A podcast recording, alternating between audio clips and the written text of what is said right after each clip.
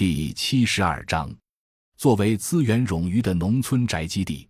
在中国快速城市化背景下，指望农民进城人地挂钩，即有多少农民进城，就应当增加多少城市建设用地，并同时减少多少农村建设用地，主要是宅基地。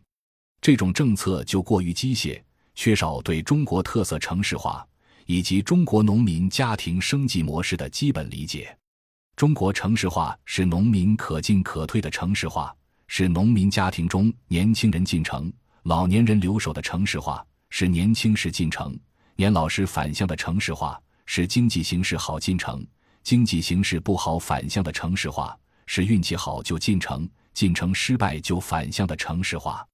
总而言之，是动态的、可逆的城市化。正是城市化的可逆性，使中国避免了一般发展中国家普遍存在的大规模城市贫民窟，使中国具有极强的应对经济周期的能力。在中国实现现代化、完成城市化之前，当前这样动态的农民可逆城市化道路具有极大合理性。农民进城了，农村出现了空心化，一部分农村宅基地闲置了。进城农民在城市务工经商，相当部分进城农户可以在城市体面安居下来，他们不再需要农村宅基地，便将农村宅基地复垦为耕地种数种粮食。万一进城农户进城失败，他们还可以顺利退回农村，因为他们仍然有宅基地，可以在宅基地上建房、耕种自家承包地。农民只要可以与土地结合起来。就有办法解决基本生活。实际上，正是因为进城失败可以退回农村，他们才敢在进城时放手一搏，以投身于那些具有风险也有更多利益的事业。因此，在现阶段甚至未来三十年，在国家无力为所有进城失败的农民提供相对完善的保障前，应当保留农民进城失败的返乡退路，表现在宅基地上。就是要让农民在未来相当一段时期内，仍然将宅基地掌握在自己手上，即使进城了，也仍然让宅基地闲置在那里。当然，也可以种数种粮食，不过性质上仍然是宅基地，使农民在进城失败后可以返乡。表面上看起来是土地资源的浪费，其实不是，因为土地仍然在那里。相反，这块宅基地给了进城农民安全感。是农民进城时留下的防范风险的资源冗余，